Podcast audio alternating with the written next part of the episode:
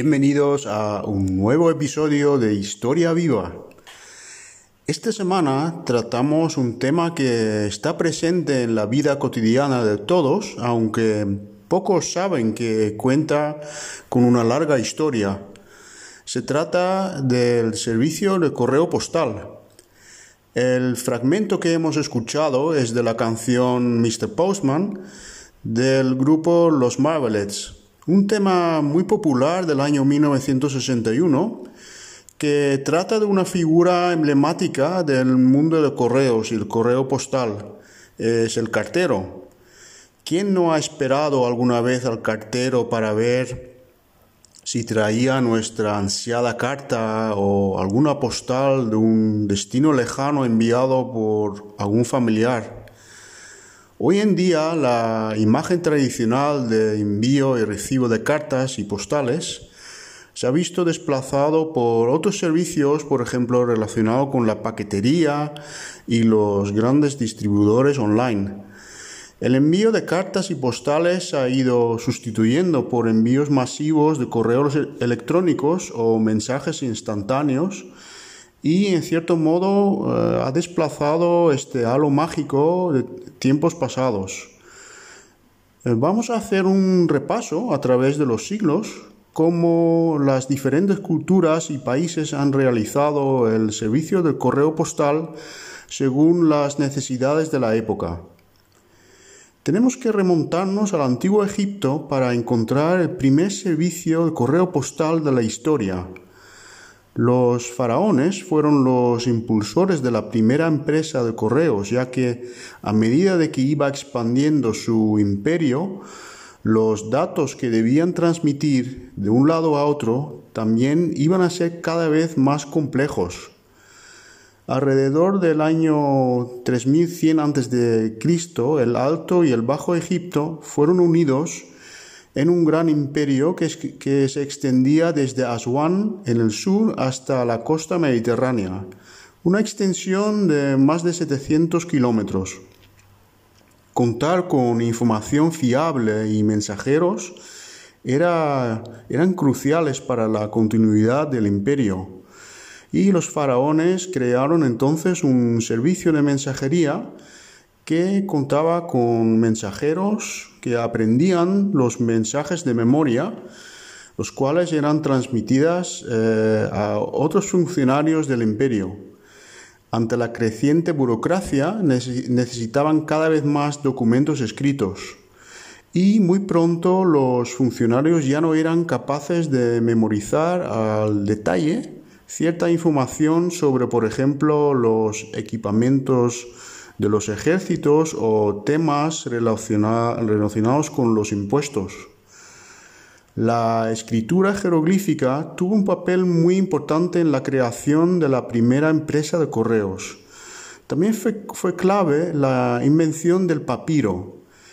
Este material procedente del tallo de una planta era parecido a una hoja de papel y de hecho fue empleado como tal ya que podían escribir mucha información sobre una superficie muy pequeña.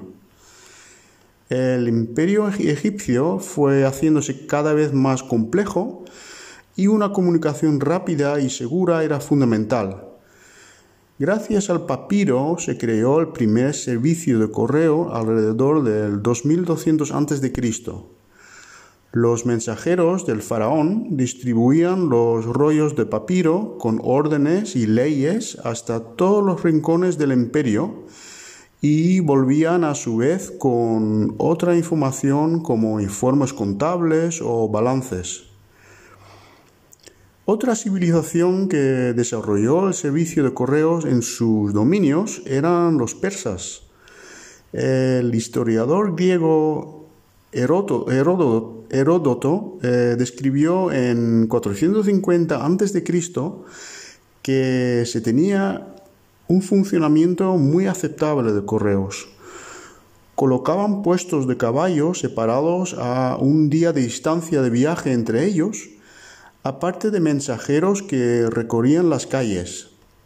El sistema estaba basado eh, a su vez en otro sistema más antiguo que funcionaba a través de observadores que informaban al rey de todo lo que acontecía en, el reino. El imperio persa tenía en el 500 a.C. tales dimensiones que los observadores debían sofisticar su forma de trabajar para ser más eficientes y tuvieron que hacer de puente entre el rey y sus funcionarios para hacer llegar la información a todas partes del imperio. En el camino real, que tenía una longitud de 550 kilómetros, se colocaban estaciones de servicio de correo durante, eh, donde los mensajeros en caballo distribuían el correo. Eh, las cartas eh, fueron hechas en tablas de arcilla secas talladas con escritura cuneiforme. Los mismos persas emplearon ya en el 3000 a.C. palomas mensajeras para distribuir mensajes. Estos animales cuentan con una orientación muy buena, por ejemplo, para volver a encontrar su nido, y era una forma rápida para hacer llegar los mensajes. Más tarde, otras civilizaciones como eh, los antiguos griegos eh, copiaron esta idea ya que eran, por ejemplo, útiles para comunicar quién había ganado, por ejemplo, los Juegos Olímpicos. Las palomas mensajeras fueron empleadas hasta bien entrado siglo XX. Por ejemplo, la agencia de prensa Reuters contaba en 1860 con 45 palomas mensajeras. Y en la Segunda Guerra Mundial solo los aliados emplearon 250.000 palomas mensajeras que tenían tal importancia que en Inglaterra te podía caer, por ejemplo, medio año de cárcel por herir o matar a, a una de ellas. Algunas de las palomas mensajeras obtuvieron después de la guerra una condecoración militar. Este fue el caso de la paloma americana G.E. Joe, que llevaron en 1946 desde Estados Unidos a Inglaterra para que recibiera una medalla, la medalla Dickin, en presencia de altos oficiales militares. Durante la batalla de la Segunda Guerra Mundial en Italia, G. Joe distribuyó rapidísimamente el mensaje que una aldea llamada Calvivecchia, ocupada por el enemigo, había sido reconquistada.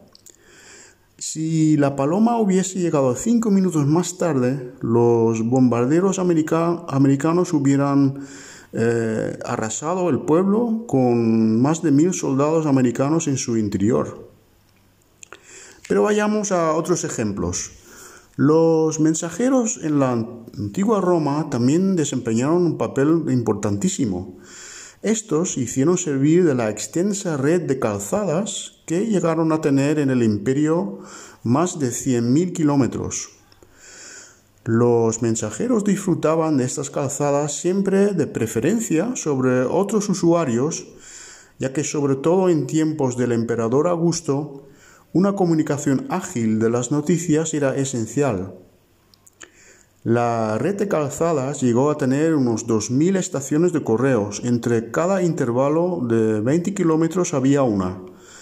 Estas estaciones contaban con la presencia permanente de caballos, piezas de recambio para los carros de mensajería y personas encargadas de suministrar agua y comida. También había lugares específicos para grandes vehículos de mensajería y asnos. Los mensajeros eran provistos de caballos nuevos para alcanzar una distancia de al menos 150 kilómetros por día. El servicio de correos en tiempos de la antigua Roma se llamaba cursus publicus y fueron los primeros que dieron servicio de correos al pueblo llano. Este servicio perduró hasta el siglo VI con el imperio bizantino. Ya más tarde, en época de la Ruta de la Seda, fue Marco Polo que describió en, sus crónicas el excelente servicio postal del imperio mongol. Sobre el año 1270 pudo comprobar la organización de ese servicio Desde las torres de vigilancia controlaban la entrada de mensajeros y anunciaban su llegada soplando un cuerno. De esta forma daba tiempo para preparar un nuevo caballo para que se continuase el camino. Eran tan eficientes que no desperdiciaban ni un segundo durante este cambio de caballo. Fue el emperador mongol Genghis Khan que introdujo el sistema postal, el orto o yam, tomando como ejemplo los chinos. El sistema chino contaba con 1.400 estaciones de correo distribuidas en una jornada de viaje. Había 50.000 caballos, 6.700 burros, 1.400 bueyes, 400 carros y 6.000 barcos. Genghis Khan estableció miles de estaciones de correo situadas a unos 200 kilómetros entre ellas. Los mensajeros iban cambiando en cada estación donde también cambiaban de caballo y de esta forma podían abarcar distancias diarias de más de 300 kilómetros. Estos detalles son conocidos porque el mismo Marco Polo utilizaba estas estaciones junto a soldados, mercantes y diplomáticos. En el imperio inca también conocían el servicio de correo. Más o menos en la misma época que Marco Polo, pero al otro lado del mundo, se desarrollaba un, servicio similar. El imperio inca tenía una extensión de 3 millones de metros cuadrados, en gran parte cubierto por la cordillera de los Andes.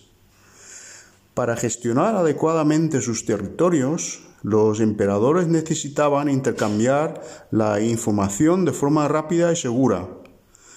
Por este motivo construyeron entre los años 1200 y 1500 una red de carreteras de 40.000 kilómetros. Por lugares inhóspitos y difícilmente accesibles como ríos, montañas, selvas y desiertos. Los caminos estaban hechos, hechos, eh, hechos de piedra, piedras planas que encajaban muy bien entre sí y descansaban sobre una capa de piedras más pequeña, construían puentes colgantes sobre ríos y cañones y los mensajeros llamados chasquis cruzaban en cestas los sitios más inaccesibles. En las vías principales había cada seis o nueve kilómetros una estación de correo. Cada estación contaba con al menos un chasqui completamente equipado, listo para continuar el camino. Estos mensajeros bien entrenados podían juntos llegar a recorrer unos 160 kilómetros. La red de carreteras también se empleaba para el transporte de soldados y, mercancías.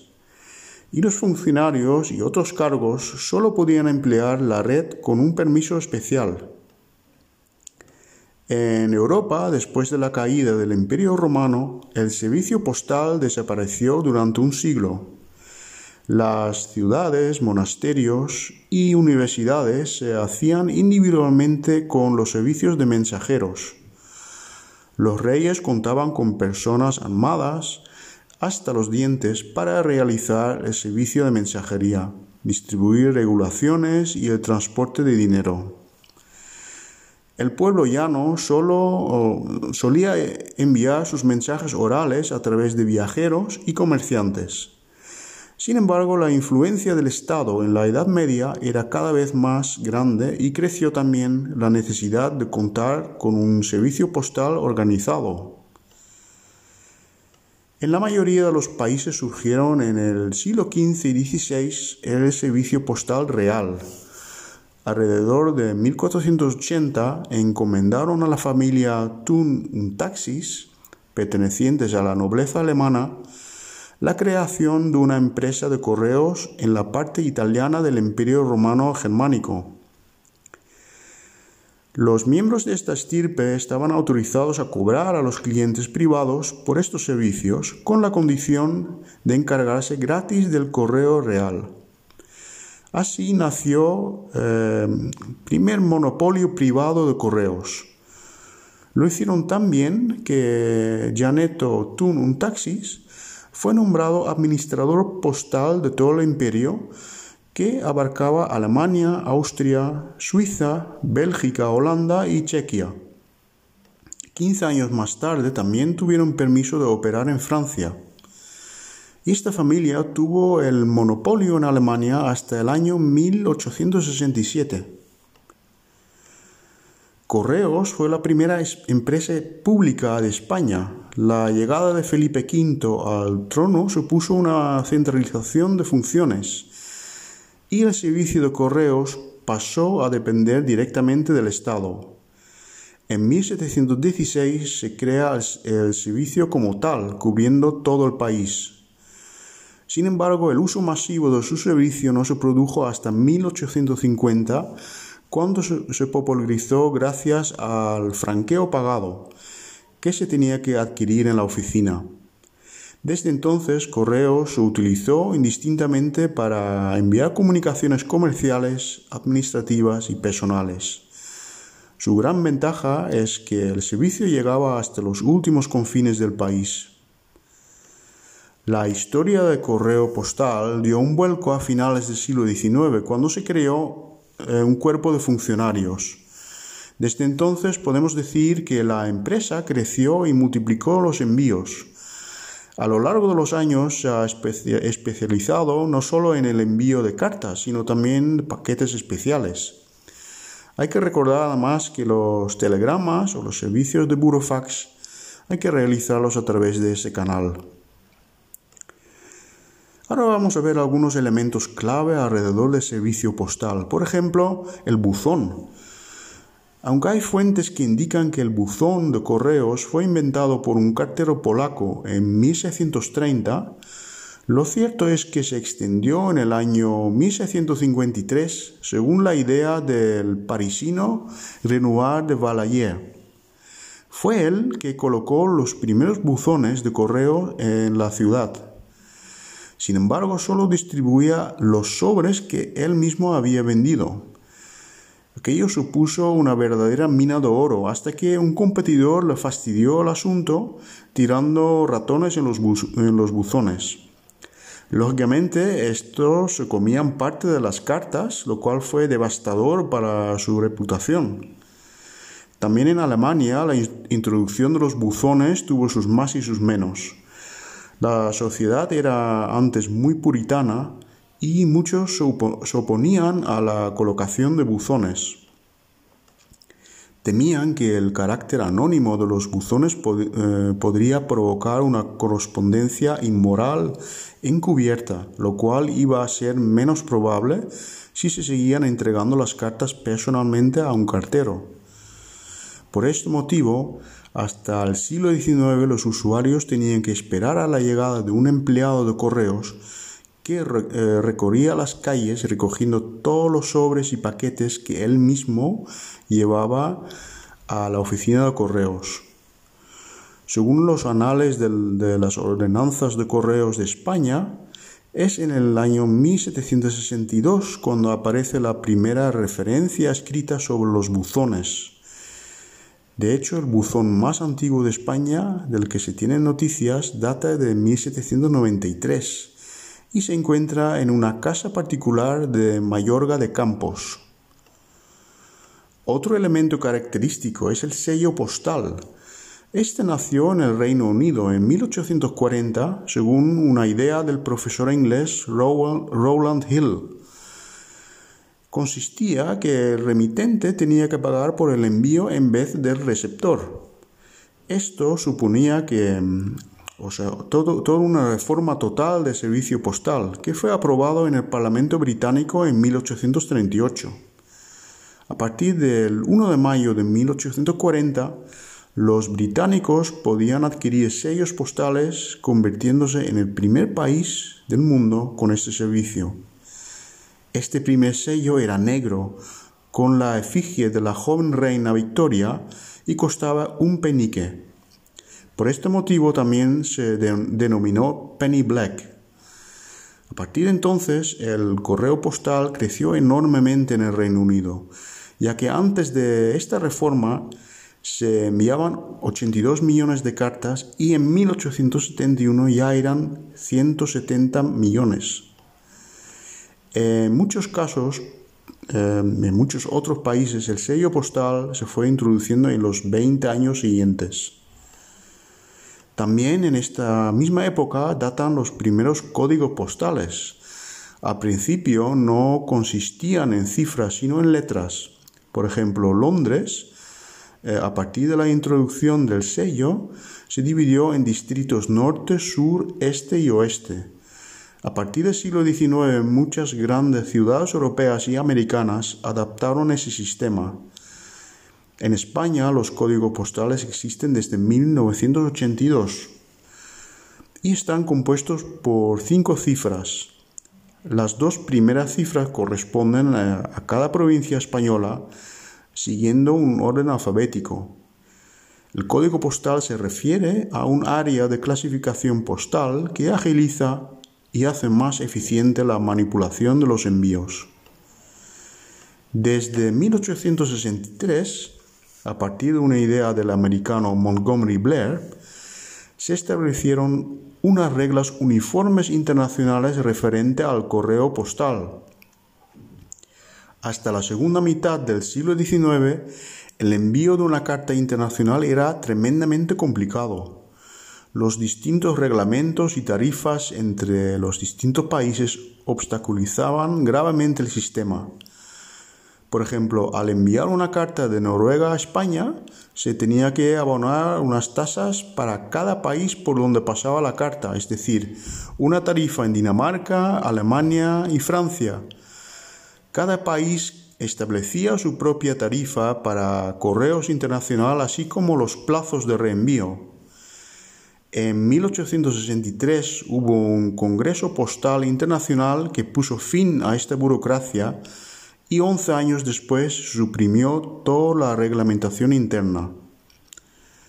En esta misma época, en, el otro lado del océano, en Estados Unidos, aún se distribuía el correo postal por caballo, que era un servicio bastante exitoso y eficiente.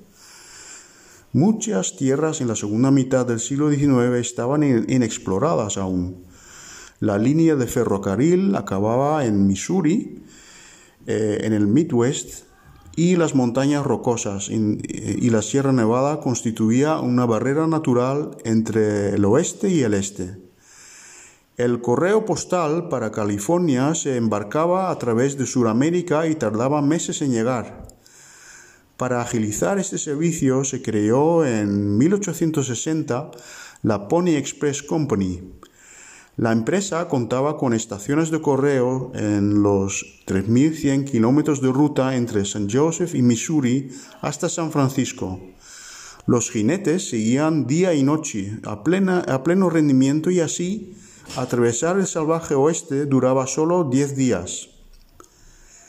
El coste del envío de una carta era de 5 dólares, el sueldo eh, semanal de un trabajador. La profesión de mensajero postal no estaba exenta de peligro. Había una posibilidad grande de ser asaltado por indios o bandoleros, sobre todo si se iba solo. Los jinetes debían ser jóvenes y ágiles, ya que estos eran los más rápidos. Por eso un mensajero postal ganaba cuatro veces más que un trabajador normal. El Pony Express resultó ser un gran éxito, aunque suspendieron el servicio en octubre de 1861. Fue entonces que el, telégrafo transcontinental sustituyó el tráfico postal y el Pony Express ya no era necesario. Realmente todo comenzó a acelerarse durante la revolución industrial, también el correo postal. El comercio y la economía crecieron y la divulgación de la información para las grandes corporativas industriales era clave. Con la expansión de las líneas férreas tanto en Europa como en Estados Unidos, el servicio postal se empezó a realizar por tren. En Estados Unidos tenían el Stephenson's Rocket como la primera locomotora al vapor. Ese progreso industrial también se introdujo en el transporte marítimo. A partir de 1840, la mayoría de los barcos de vela fueron provistos de motores y embarcaban el correo postal cruzando los océanos.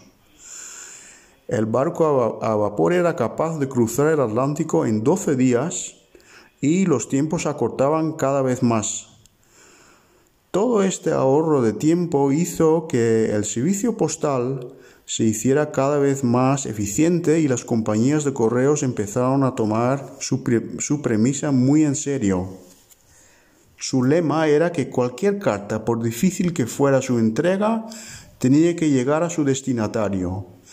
A veces los mensajeros tenían que hacer verdaderas hazañas, haciéndose servir de canoas, camellos, trineos tirados por perros o incluso globos aerostáticos. En la región francesa de las Landas el asunto fue especialmente extremo. Allí el repartidor tenía que montarse sobre zancos para poder atravesar las zonas pantanosas. Hasta hoy en día existen ejemplos extremos. Los indios Abasupai en el estado de Arizona eh, entregan el correo con una mula todavía. La reserva de esta tribu residente en el Gran Cañón solo es accesible por un sendero estrecho y empinado de 10 kilómetros. El primer avión de correos empezó a volar en 1918 e hizo el trayecto Washington-Nueva York. La gran ventaja era que las entregas postales se podían realizar incluso a los sitios más apartados y los pilotos se convertían en auténticos héroes. Quizás el más famoso era Charles Lindbergh, quien fue el primero que en 1927 cruzó el Atlántico en solitario sin parar. En 1925 se liberalizó el mercado postal en Estados Unidos y comenzó una feroz competencia. Llegaron a haber hasta 34 compañías de correos que luchaban por la supremacía. Esto iba en detrimento de la seguridad de los pilotos y se realizaban incluso vuelos nocturnos con pistas de aterrizaje mal iluminadas. A veces los pilotos volaban entre 15 y 18 horas ininterrumpidamente, lo que redujo el tiempo de distribución de Nueva York a San Francisco de 70 a 36 horas, pero a cambio causaban también eh, numerosas muertes. En 1934 se descubrió un fraude masivo relacionado con el peso del correo. Hasta entonces las compañías cobraban por gramo y kilómetro viajado. Fue entonces cuando toda la distribución fue unificada en una sola compañía, el United States Postal Service, que supuso el fin de los abusos. En los últimos años el servicio de correos ha evolucionado mucho y se ha hecho un esfuerzo por buscar nuevas áreas de negocio. En este sentido, podemos pensar en las nuevas soluciones para comercio electrónico y las tiendas online, y las compañías de correos en todos los países utilizan su extensa red para llegar a todas las áreas. Espero que os haya gustado esta nueva entrega del podcast y os espero en el próximo episodio y recordad que en Historia Viva nuestro objetivo es siempre analizar el presente en clave histórica.